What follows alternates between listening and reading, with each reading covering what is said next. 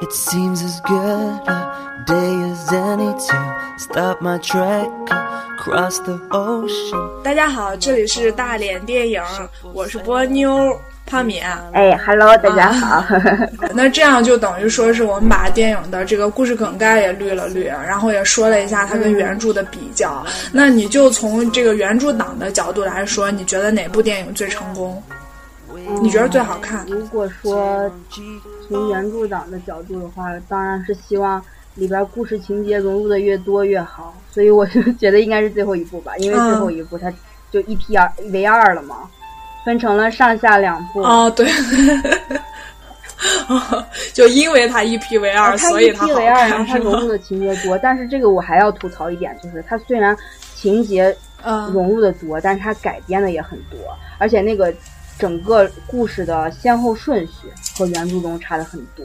嗯，还有还有一部我觉得呃呃比较好的，也是我觉得是因为原著比较好吧，原著写的比较好，所以电影拍出来会比较好。就是嗯，第三部《阿兹卡班的囚徒》。就是那那在这里呢，就跟大家说一下，那个电影好不好看，肯定是跟导演有最最直接的关系，是吧？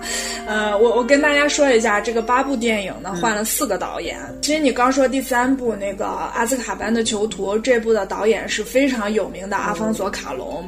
呃，他是谁呢？他就是呃《地心引力》的导演，就呃前前应该是去年还前年吧，《地心引力》，他就是靠这个《地心引力》也摘得了第八十六届奥斯卡最佳。导演奖，这个阿方索本人，对，就是他，他本人就获奥斯卡提名，就获了六次，而且《潘神的迷宫》这些比较著名的电影，他也是担任的制片人。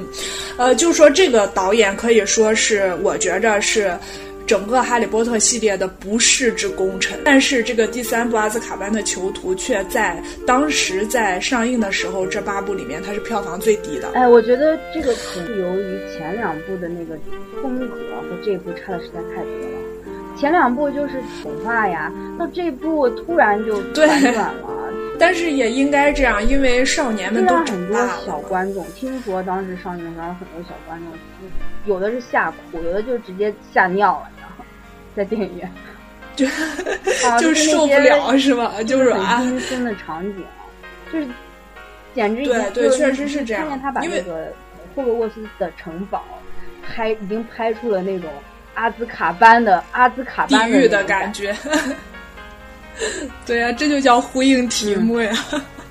那个呃，所以在这儿就跟大家稍微捋一下这八部的四部导演，四四位导演，我们就先说第一部、第二部。刚才胖明也有提到，这两部可以说是跟原著对比较符合的，删减很小。为什么呢？因为刚刚就是把原著翻拍成电影。整个肯定电影班子都是小心翼翼，他们也很害怕做大幅度的修改的话，会丧失大部分的原著党观众。而且而且那么呃，这个就是呃，你看那个书你就会知道，第一部和第二部真的会比较薄，嗯，可能也就是改编的难度就小。哦，对，它也比较好改编。再一个，一个是比较好改编，再一个就是我们说的正太，在那年还是正太，罗里在那年也还是罗里，就是它的整个风格没有很多苦大仇深的东西，也没有牵扯到很多沉重的东西。所以说，这个导演叫克里斯·哥伦布，就是我们就叫他哥哥伦布。哥伦布，我们说一下是谁的，是什什么片儿的导演，大家就知道是《小鬼当家》的导演。哎，你说那个对他导的《小鬼当家》和《窈窕奶爸》。对对，他就很擅长，他会懂得如何去营造一个家庭喜剧的氛围，就是所以说他把一二部拍的，就像你刚才说的，非常童话，很适合一家人就搂着小孩在那儿一起看，没有什么沉重的东西。然后这而且由于他对原著的改编不是很大，所以说可能也满足了很很多原著党的那个就是呃心理，而且也能吸引一部分路人，因为这毕竟魔法学校嘛，他。选角也就主角也都演演也可以，对吧？也挺好看的。然后呃，就是特效啊，在当年也都挺挺先进的。所以说，这第一部和第二部比较成功的，算是呃，就是开了个头吧。然后呢，就是到了第三部的时候。就刚才我们说的阿方索卡隆，呃，看他的代表作什么《地心引力》啊，《人类之子》呀，就这些，呃，可以看出来这个导演就比较擅长于。啊，就宏大一点的场面的控制，你就比方说从《潘神的迷宫》也可以看出来，他对魔法呀这些东西的理解，他就没有一二部的导演那么那么光明，那么灿烂，对，那么童真，他是比较偏这个阴冷一点的。但是阿方索他做的最大的一个贡献是什么呢？就是说。他可以说是把这个哈利波特从一个呃惯性的这种童真呐什么中，他拯救了出来，呃，然后这个导演他他好像我记得他是墨墨西墨西哥籍的一个导演，所以说也说这个呃你们的哈妈吧，就是说要用全阵容的英国演员，但是他却 他却用了。这个呃，墨西哥的这个导演，然后往后面呃，哎，是第一个导演吧，还是美国的？就是说导演并不全都是英国的。版权已经卖给华纳了吗？哦，对对对，然后这个为什么说阿方索没有继续去拍第四部呢？是因为阿方索也是非常良心之作的，他亲自参与了呃整个阿兹卡班囚徒的全期的后期制作，呃后期制作的时间非常长，以至于当第四部已经开拍的时候，他没有时间再去导演，所以说第四部就请来了这个呃麦克纽维尔。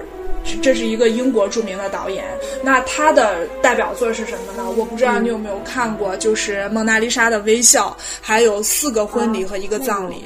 对，另外还有就是呃，阿尔帕西诺和德普呃演的这个《中间人》，是一部关于黑帮的电影。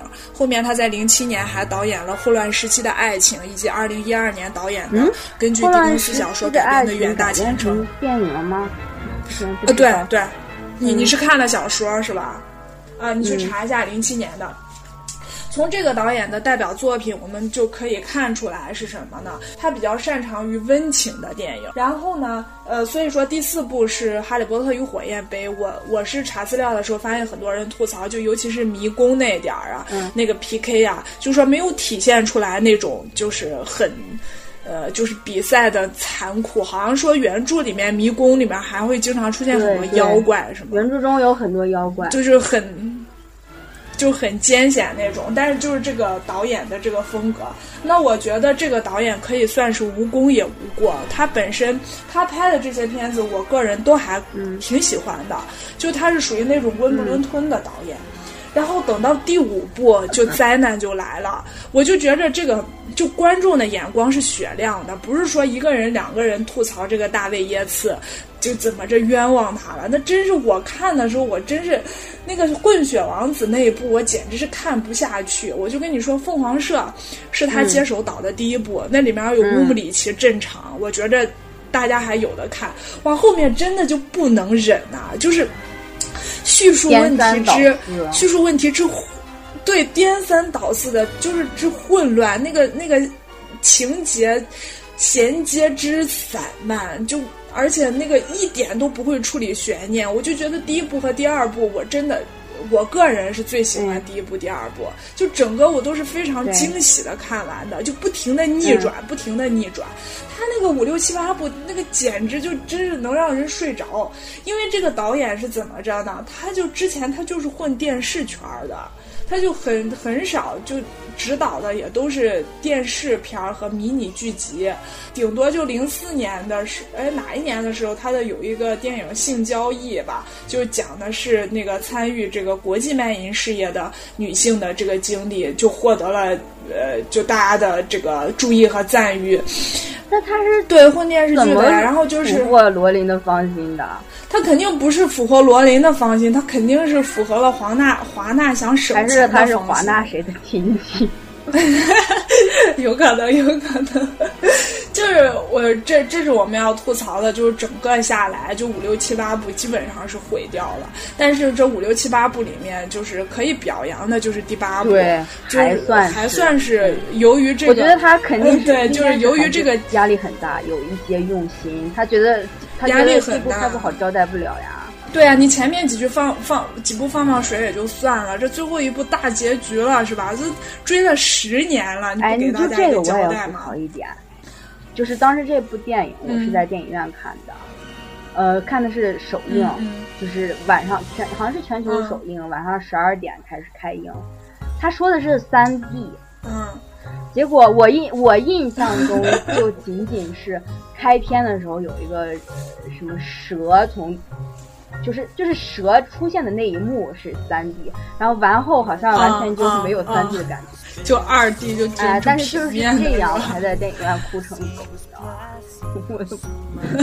对啊，因为最后一部，而且他这个成功很大很大程度上也仰赖于就是这个剧本的，就是原著本身的优秀，以及与就你说的，就这个哈迷的这种心，对这种情绪吧，就已经到了一个顶一个顶峰了。所以说，这这个四部导演就是跟大家捋一下，就这种情况。所以说，你你最喜欢的是呃最后一部和阿兹卡班囚徒，我个人最喜欢还是。一二部，我就觉着那个导演处理处理情节的方式比较那个啥。今天要不就先聊到这儿吧，我们下期节目再见，拜拜。